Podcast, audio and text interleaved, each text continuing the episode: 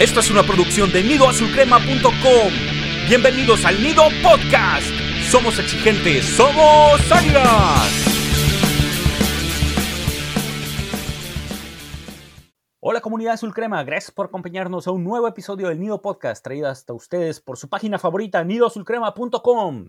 En esta ocasión traeremos un nuevo episodio de actualidad americanista y analizaremos el partido en el que las Águilas vencieron 1 por 0 a los Camoteros del Puebla. Pero antes de iniciar, quiero darle la bienvenida a mis colegas del staff, Charlie y Slash. ¿Qué tal, chicos? ¿Cómo están? ¿Qué tal, Slash? ¿Qué tal, viste? Pues listos aquí para platicar de un partido que estuvo medio tedioso, pero bueno, triunfo al fin.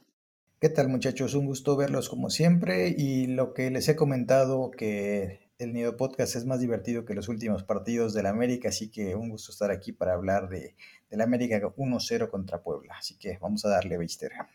Ni hablar, si las águilas en el terreno de juego no nos pueden dar algo divertido, pues trataremos aquí de amenizar un poco en lo que es el Nido Podcast. Pero sí, ahora sí, sin más preámbulos, vamos a hablar de actualidad de las águilas de la América. ¿Qué tenemos primero, Charlie, entre las noticias y las novedades? Pues bueno, eh, para comentar que el equipo poco a poco ir recuperando piezas, ya Ochoa fue titular contra el Puebla y en el partido de la sub-20 del sábado por la mañana jugaron también Benedetti y Richard Sánchez media hora. Benedetti se dio el lujo de anotar un penal y también por allí están apareciendo Alan Medina, que trae un contrato súper espectacular para jugar en la sub-20. Está Milo Sánchez, está Ramón Juárez. Entonces, eh, Solari le está dando minutos a sus jugadores, ya sea en el primer equipo o en la sub-20 y sabemos que hay algunos jugadores que no, no, tienen que estar en el primer en el primer equipo, pero bueno, me hace interesante que los esté moviendo a diferencia de otros de cómo pasaba antes, ¿no?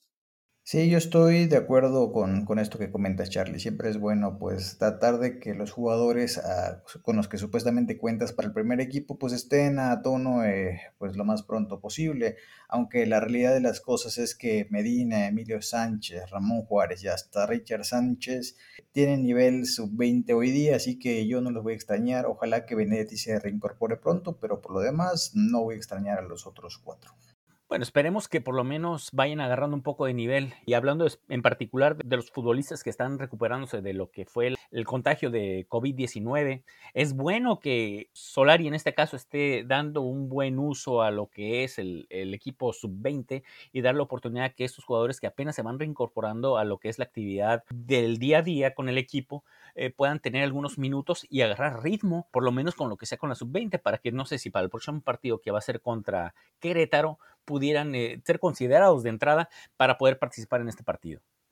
Así es, mi querido Beister, y digo, podemos pasar con la segunda noticia del día y fue que Solari indicó que está muy contento con su plantilla, con la llegada de, Álvaro Fidalgo, porque esto, en palabras suyas, va a promover lo de la famosa competencia interna que tanto nos vendieron los últimos años, pero que ahora pareciera que con Solari sí va a ser eh, algo quizá un poco más en serio, porque sabrán de gestiones anteriores, que se hablaba mucho de este tema, pero realmente jugaban los que eran los buenos en los asados, los protagonistas de los asados siempre estaban en la cancha, así que nunca vimos realmente tanta competencia interna.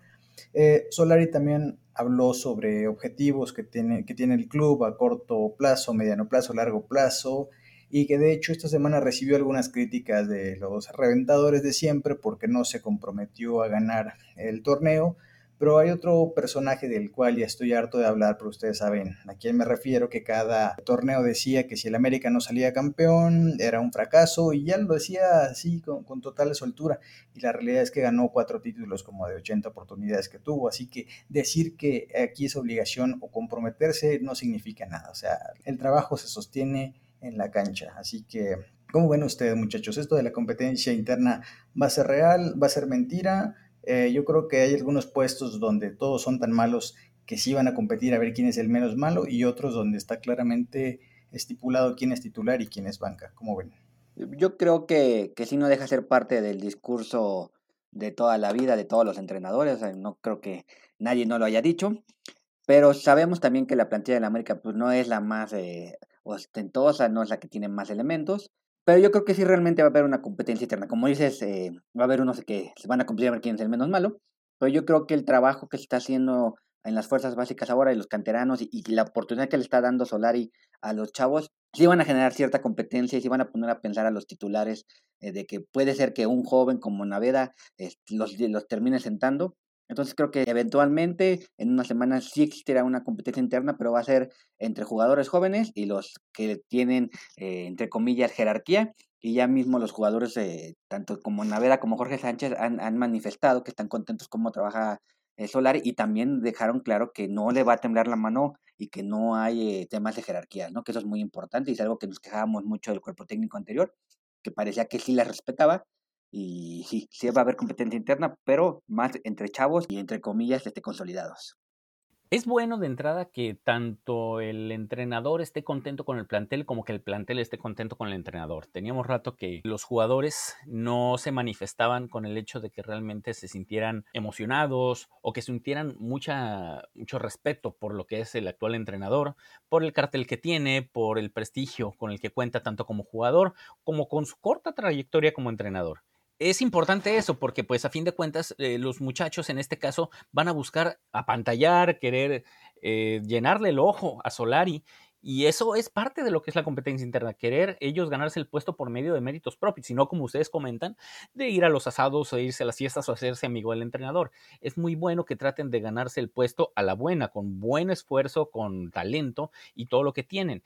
Y en cuanto a lo que es la competencia, hay puestos eh, bastante puntuales en los que se van a estar disputando y todo eso se puede describir que es del medio campo hacia adelante, porque como hemos visto, en lo que va del torneo, en la defensa no se ha hecho ningún movimiento y del medio campo hacia adelante es donde ha habido más eh, variantes y siento que ahí es donde va a entrar lo que es la competencia de la contención por lo que pasa en los volantes creativos e incluso este, entre los delanteros, que bueno, ya dependiendo del rendimiento de los jugadores entre partido y partido, pues vamos a ver quién se va a ganar al final del torneo el puesto titular. Sí, completamente de acuerdo contigo, Beister. Eh, la competencia interna va a estar en zona de creación, que es donde hemos adolecido bastante los últimos años, así que esperemos que compitan muy rápido, compitan muy pronto y tengamos ya una mejor cara. Digo, ya lo vamos a platicar ahora que entremos al partido, pero la verdad es que ahí es donde más falta hace tener certezas, porque ahora es como que todos lo intentan, pero nadie termina por adoptar el rol de referente que tanta falta nos hace. Bien, antes de entrar al análisis del partido, vamos a escuchar información de nuestras redes sociales, así como las plataformas donde pueden escuchar todos los episodios del Nido Podcast. No olvides visitar nuestras redes sociales. Estamos en Twitter como arroba nido y en Facebook como nidoazulcrema.com. De igual forma, escucha todos los episodios del Nido Podcast en las plataformas autorizadas como Spotify, Google Podcast, Apple Podcast y Anchor. Encuentra toda la información en nidoazulcrema.com diagonal podcast. Somos exigentes, somos águilas. Ya estamos de vuelta, Comunidad Azul Crema, y vamos a hablar ahora sí del partido en el que las Águilas de América derrotaron por la mínima diferencia a los Camoteros del Puebla, 1 por 0, con gol de Roger Martínez, quien entró de cambio a solucionar lo que es la falta de gol que está teniendo en estos últimos partidos el América.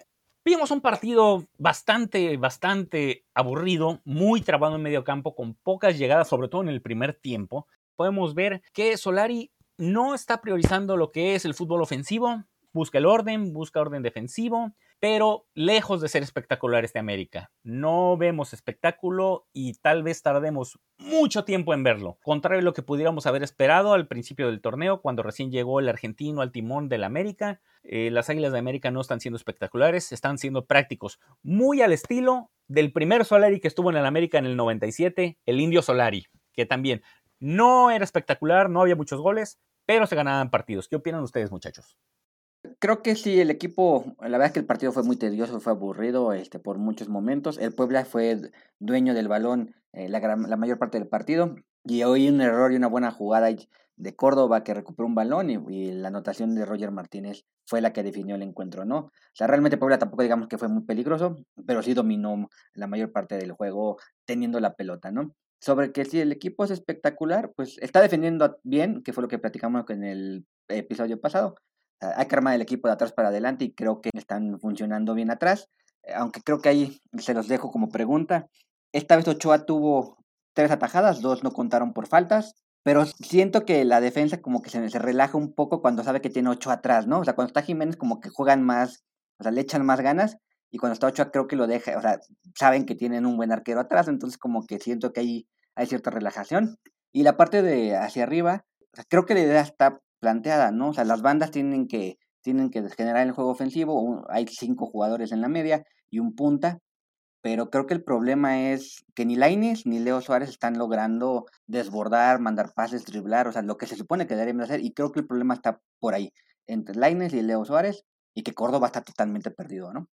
Así es, Charlie. Eh, con respecto a lo que decías de Ochoa, pues es curioso porque he leído en muchísimos sitios que es justamente lo contrario, que Ochoa no les da tanta seguridad y tú comentas que la defensa tal vez le da demasiada seguridad que a veces se relajan.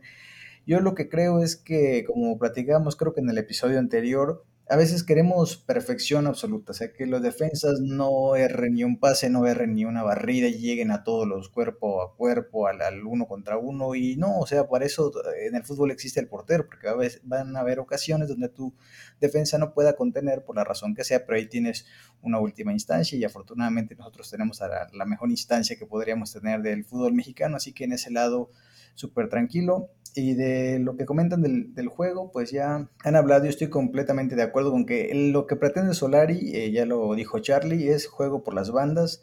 Ni Suárez ni Laines han estado a la altura. Eh, y lo que yo he visto, ya me dirán si, si ustedes ven otra cosa, es que el América por ratos es demasiado alargado. Hubo lapsos del primer tiempo donde, por ejemplo, le caía a Laines y le llegaban tres de Puebla enseguida.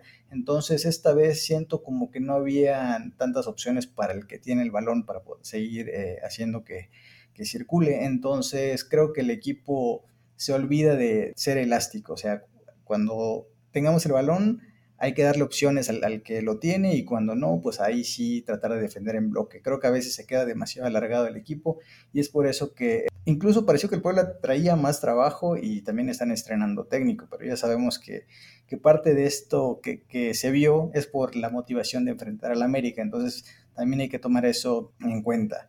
La verdad fue un partido tediosón, no el más tedioso, porque ya saben que siempre les digo, el partido más tedioso que he visto en la vida, hoy no lo voy a decir, pero este sí, no, no fue demasiado divertido, muchachos. Y una cosa que quiero resaltar, no me acuerdo si, si lo escribí en la página, igual se los comenté, eh, Chucho López, que ya ven que su, su titularidad anda por ahí este, sorprendiéndonos, se ve mucho más delgado, se ve en mejor forma física pero no sé si, si sea mi televisor, ya me dirán si el de ustedes se ve igual, Aguilera igual se ve en mejor forma física. Entonces yo creo que con Solari van a jugar los que estén bien, sí o sí. Y esto lo digo por Viñas, porque es segundo partido que le dan así unos minutos miserables. Y Viñas, eh, digo, si es un tipo corpulento, pero creo que podría estar algo más ligero. Entonces yo creo que mientras no eh, entre en este juego fitness que parece que le gusta a Solari, va a seguir viendo minutitos. No sé cómo vean ustedes, muchachos. Creo que sí se ha, mejorado el tema de la preparación física, los jugadores se ven un poquito más fitness, como dices, y creo que sí se está empezando a ver el trabajo de, de Solari, y yo, yo me voy a quedar con la duda y espero que Solari tenga la capacidad y no sea como en otros, otras épocas hemos tenido diferentes entrenadores. si Solari va a obligar a los jugadores a seguir jugando como él cree que debe jugar, o se va a adaptar a los jugadores que tiene, ¿no? Ya estamos viendo que ni los Suárez ni Laines pueden con lo que le está pidiendo y, Córdoba está perdido.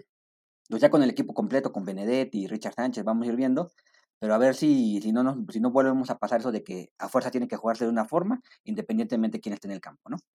En caso de que fuera así, sería contradictorio con lo que él mismo dijo hace mes, mes y medio, donde en sus primeras entrevistas comentó que quienes hacen a los sistemas son los jugadores. Entonces esperemos que, que si él ve que ni Leo Suárez ni Mauro Lainez están dando el ancho, pues ahí buscar algún ajuste o por lo menos probar con otros personajes. Ahorita creo que sigue en, en periodo de gracia, de probar, de darles chance, porque literalmente eh, no creo que estos jugadores estén acostumbrados a jugar tan pegados a la, a la, raya, entonces yo sí les daría un par de partidos más, pero tampoco les podemos esperar toda la vida. Digo, están en el América y ganan bastante bien y se supone que los trajeron es por algo, así que yo sí espero que, que pronto, si no son Mauro y Leo, que sean otros, pero que a seguir buscando eh, quiénes van a ser los de las bandas y espero que para esto sirva la competencia interna, si no, pues habrá sido otra falacia.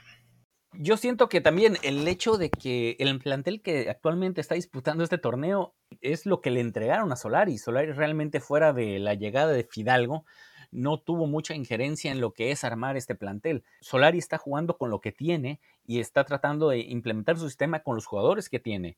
A partir del próximo torneo, si le dan la oportunidad de seguir a Solari, independientemente pues, de los resultados que, que llega a obtener, conforme a las carencias que pueda haber en los próximos partidos, siento que él puede decidir cuáles son las posiciones en las que se deben contratar refuerzos y en cuáles son las, las que cuenta ya con los jugadores ideales o por lo menos con los que le puede responder para el sistema que está él tratando de, de desempeñar con este América. Lamentablemente eh, hemos dejado de ver que se esté atacando más en conjunto.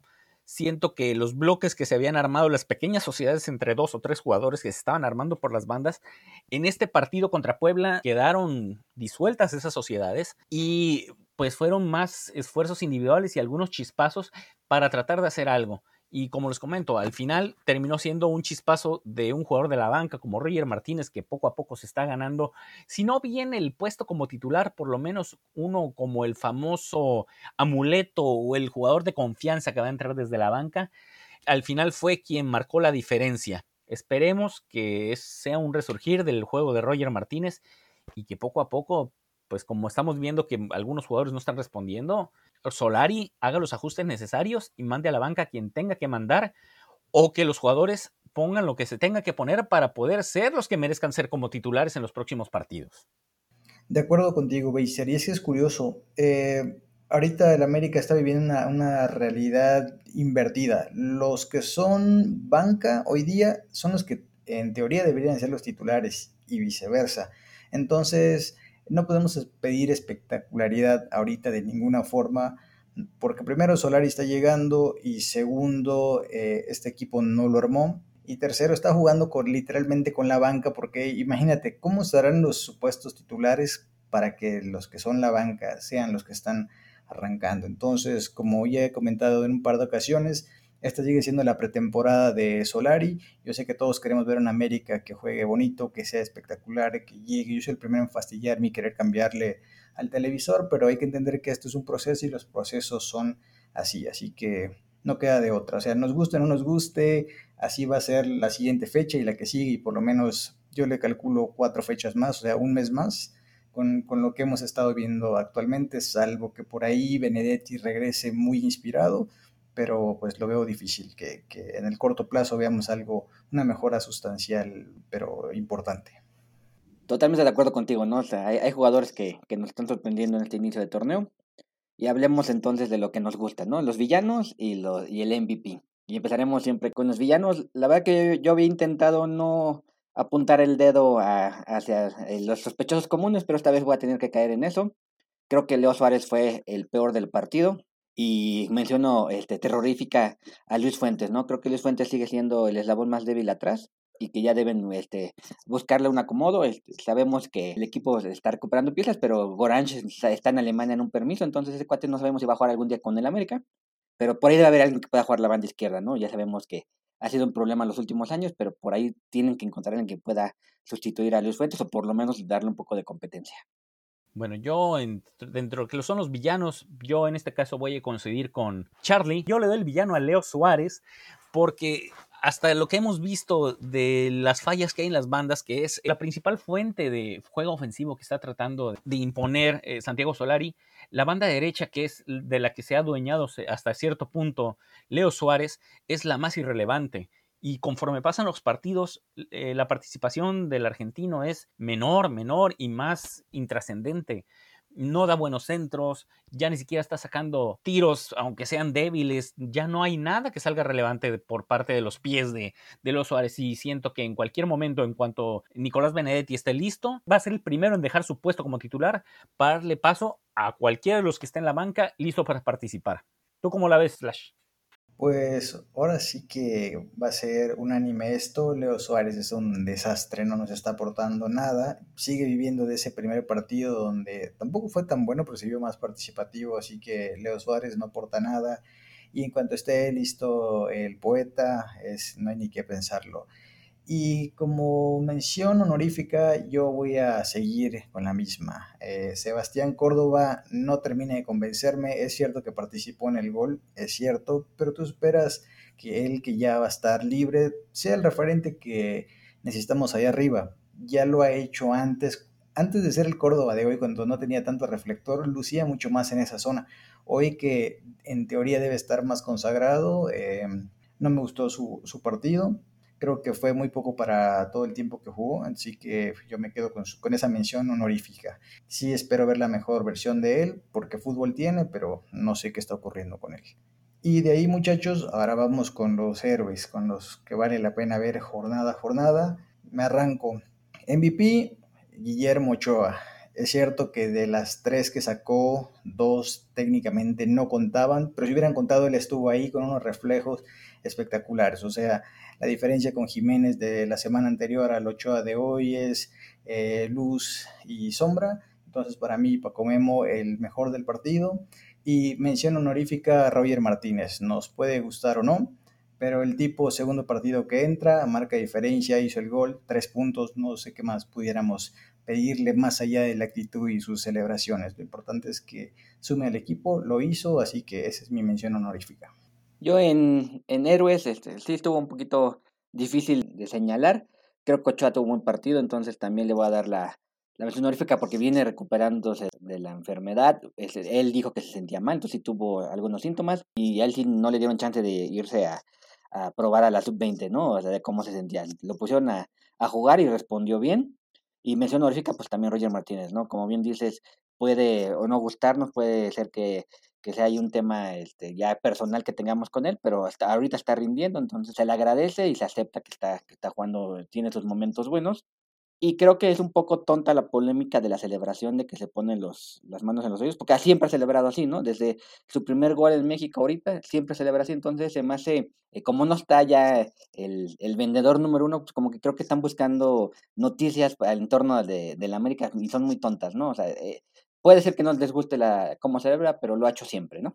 Me gustaría que fuera en este caso unánime lo que es la designación del MVP que bien Ochoa hizo bien su trabajo y directo desde su contagio sin ningún momento o periodo de adaptación y hizo que se tal vez relajara un poco la defensa por el hecho de tener al mejor portero del fútbol mexicano en este momento en nuestro arco. Pero yo voy a ir directamente con el hombre que hizo la diferencia y yo me voy con el MVP, con Roger Martínez, que ahí es donde estamos dándonos cuenta que a pesar de que no se tenga la mejor actitud, si tienes fútbol puedes hacer la diferencia. Y en este caso, con poco está haciendo mucho y ya con escasos minutos, Roger Martínez es el goleador del equipo con dos goles en cinco partidos, que no es gran cosa, pero pues para lo que está presentando actualmente el América, pues es lo más destacado y pues el hecho de que con su anotación le haya dado los tres puntos, le doy por mi parte el MVP. Y la mención honorífica voy a dar dos en este caso. Primero, pues Memo Ochoa, porque pues hizo atajada, fue al final eh, determinante en el marcador en el primer tiempo y las otras pues fueron de buena manufactura, pero pues al final de cuentas fueron invalidadas por cuestiones de señalamientos del árbitro y alguien que ha sido atacado mucho y yo siento que sobre todo en el primer tiempo dio una muy buena actuación fue Jorge Sánchez, que en este caso por su banda hizo una buena labor defensiva y al frente hizo dos o tres arribos bastante peligrosos poniendo buenos servicios e incluso dándose la oportunidad casi casi de tirar a puerta. Siento que ha sido la mejor eh, exhibición que el lateral derecho ha dado en lo que va del torneo y esperemos que poco a poco vaya en línea ascendente su nivel en este equipo que tanto se necesita, sobre todo por el juego de bandas que está tratando de imponer Santiago Solari en el América.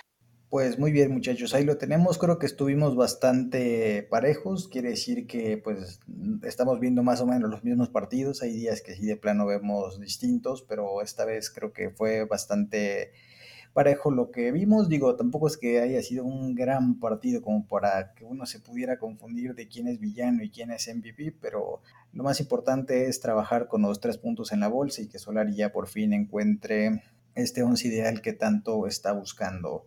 Y también muchachos, antes de cerrar el episodio, esta vez hicimos en Twitter una dinámica donde preguntamos a la afición qué tema les gustaría que debatiéramos. Entonces nos hicieron el favor de mandarnos algunas preguntas, así que vamos a arrancarnos con ellas. Dice la primera que es de Minawi, nos pregunta que a quién del plantel vemos como mejor opción para hacer un falso 9.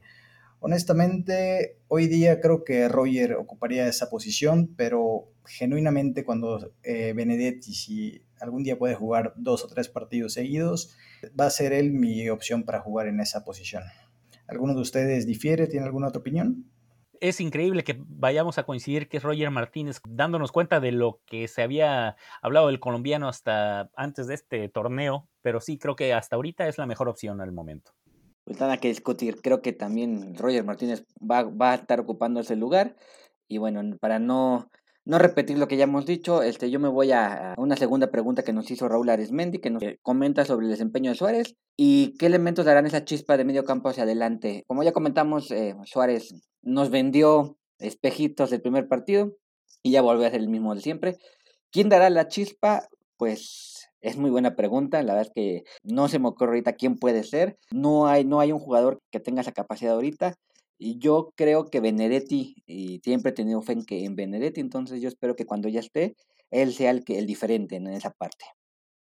Bueno, yo siento que a quien se contrató para hacer la chispa en ese medio campo, sobre todo en la banda derecha, es Alan Medina, pero pues ya vemos que lo mandaron a la sub-20, así que podemos dar por eh, descartado esa opción. Y coincido en este caso con Charlie, en el momento en el que el poeta Benedetti esté al 100%, va a ser alguien muy importante y ya sea por el centro o por la banda, puede contribuir bastante a la generación de juego ofensivo. De acuerdo muchachos, de hecho yo dentro de unas fechas estoy viendo una media ofensiva netamente colombiana con Benedetti por derecha tal vez y Roger por izquierda, porque acuérdense que Roger con la selección de su país ya ha jugado ahí, lo hizo bastante bien, de hecho le hizo un golazo a Argentina en la última Copa América, así que creo que le falta ese tip a Solari por si no se ha enterado y sabemos que escucha el podcast, entonces si lo quiere probar de ese lado, pues adelante. Y bueno, yo voy a ir con una serie de comentarios que hizo Rasputín en este caso, haciendo mención a lo que le está, al parecer lo que es lo que le molesta del actual América, que es la falta de tiros a la portería, coincidimos, son muy pocos para lo que es el América, estamos calculando que son alrededor de tres tiros, tres a cuatro tiros por 90 minutos, que es muy poco. La titular de Chucho López, que bueno, solamente Santiago Solari entenderá por qué el Chucho sigue de titular lo que es el medio campo, pero pues afortunadamente hoy pudimos ver participación de Pedro Aquino, que podemos contar que ya va a estar disponible para ser titular, se le vio bastante bien, en buena forma, y sabemos todo lo que puede aportar el peruano en lo que es la recuperación e incluso con la generación de juego ofensivo también lo que es la actual apatía de Córdoba, que no, entendemos por qué Córdoba sigue sin mostrar eso, ese talento que tanto hemos visto y que sabemos que cuenta, pero no sé qué tipo de motivación sea la que necesite el joven volante. Y por último, pregunta que por qué Díaz no juega con Solari. No lo sabemos. Pudiéramos deducir de que como ya lo tuvo en el Real Madrid Castilla, desde ahí no le llenó el ojo y cuando llega aquí a la América y se lo encuentra ahí, si en, si en aquel momento cuando era recién recomendado y recién visoreado, entre comillas, por parte de Real Madrid, no le convenció, pues acá en América, pues todavía menos. Así que está completamente descartado el paraguayo en lo que son las alineaciones y las convocatorias de Santiago Solari. Bueno, yo en estos, en estos comentarios de, del buen Rasputín, eh, creo que solamente voy a comentar en el tema de Chucho López, que también este José Román, eh, que también nos escribió, dice que, que, es malo. Pues si no es el mejor jugador, el, ya dijimos que el, en el partido contra Santos fue su mejor partido eh, como americanista, imagínense como la calidad que tiene, y yo creo que eventualmente va a perder el lugar, ¿no? Ya cuando aquí no esté bien, ya no va a jugar, y la parte de la patea de Córdoba, pues yo me imagino que va en que se la compró, ¿no? Hace un año todo el mundo decía que era el jugador especial, que era un jugador que se iba de Europa, era seleccionado nacional. Y yo creo que un año después, y con la pandemia y eso, y que no ha, no ha podido salir, yo creo que por ahí viene la parte de, de que está un poco apático y sí se le nota, ¿no? Y también ya lo hemos comentado, pues ha de ser bastante complicado no saber ni tú mismo de qué juegas, ¿no? Entonces yo creo que si cuando se pone a jugar FIFA también ni, ni sabe con dónde ponerse él, porque vive una crisis de, de, saber qué posición realmente es la que maneja. Y yo creo que va más por el tema de, de que lo, se la compró, ¿no? O sea, pensó que ya, ya iba a estar jugando con Edson Álvarez en el Ajax tal vez, pero no lo ha logrado. Sí, de acuerdo. Eh, el tema de la falta de tiros a portería es por lo que ya de la pregunta anterior no tenemos estos elementos que tengan esa chispa hacia, hacia adelante, así que por ahí mientras no solventemos eso, pues vamos a seguir con pocos tiros. En cuanto a lo de la titularidad de Chucho López, aquí es cuando yo creo que empieza el límite entre ser aficionado y lo que podamos ver en los partidos, eh, por la televisión o en el estadio cuando se podía, a lo que se ve en los entrenamientos, el día a día, estar trabajando con ellos. Claramente Solari ve algo que nosotros no y realmente nunca lo sabremos y solo podemos juzgar por lo que vemos en la cancha, que el Chucho López ha ido mejorando, digo, no es mi jugador favorito para esa posición, mil veces Aquino, pero Aquino tampoco está porque lleva como dos meses sin jugar más que esos 30 minutos del otro día. De Córdoba ya me aburrí de hablar y Díaz no juega con Solari porque este pobre muchacho Díaz, desde que dijeron que nadie sabe cómo llegó o sea, que llegó casi casi por accidente a la América, pues nadie se lo toma en serio y aparte ya se quería ir, no lo dejaron irse. Eh, según leí, el Real Madrid fue el que no quiso que se fuera a Paraguay, que mejor determinara su, su, préstamo con el América. Entonces, este pobre muchacho pues habrá venido a conocer México un año y seguramente no va a pasar nada con él. Y nos vamos con la última pregunta del día, muchachos. Nos dice Tere Caballero, que si lo de Roger, que ahora aparentemente está jugando bien o tal vez está un poco más comprometido, era personal con Herrera, donde obviamente ya Roger estaba prácticamente borrado. Yo creo que puede haber un poco de eso, aunque el Piojo siempre dijo que traía buena relación con Roger, pero él dice que siempre tiene buena relación con todos, pero una cosa es lo que diga y otra cosa es la realidad. Me parece que, que Roger sabe que si no juega va a seguir devaluándose ya no es un jovencillo como para pensar que, Europa va a estar abierto toda la vida, así que si no es ahora no va a ser nunca, así que yo creo que sí puede ser algo personal. La semana pasada, en una de las miles de entrevistas que ha dado Miguel Herrera, comentó que el problema no era con él, sino con su representante. O sea, que el representante era el que le metía ruido, que le decía te voy a llevar a Europa, y era el que traía la relación fracturada tanto con el cuerpo técnico como con la directiva y como con el dueño. Donde sí era personal, pero no directamente hacia él, ¿no? Y ahorita tal vez eh, Solari ha tenido la capacidad de decirle, bueno, quieres irte, pues juega, ¿no? O quieres jugar, pues échale ganas. Porque como bien dice Slash, pues un jugador que no juega, pues se va devaluado, ¿no? Y le puede pasar, y tal vez puso sus barbas a remojar cuando cortaron a Ibargüen, ¿no? Ibargüen se fue con, seguramente con un salario menor por ponerse sus moños. Entonces yo creo que Roger Martínez pues ya ha madurado un poquito, sí le vino bien el cambio de entrenador y esperemos que siga así y si su meta es irse, pues que se vaya bien y si se quiere quedar, pues que demuestre por qué se quiere quedar, ¿no?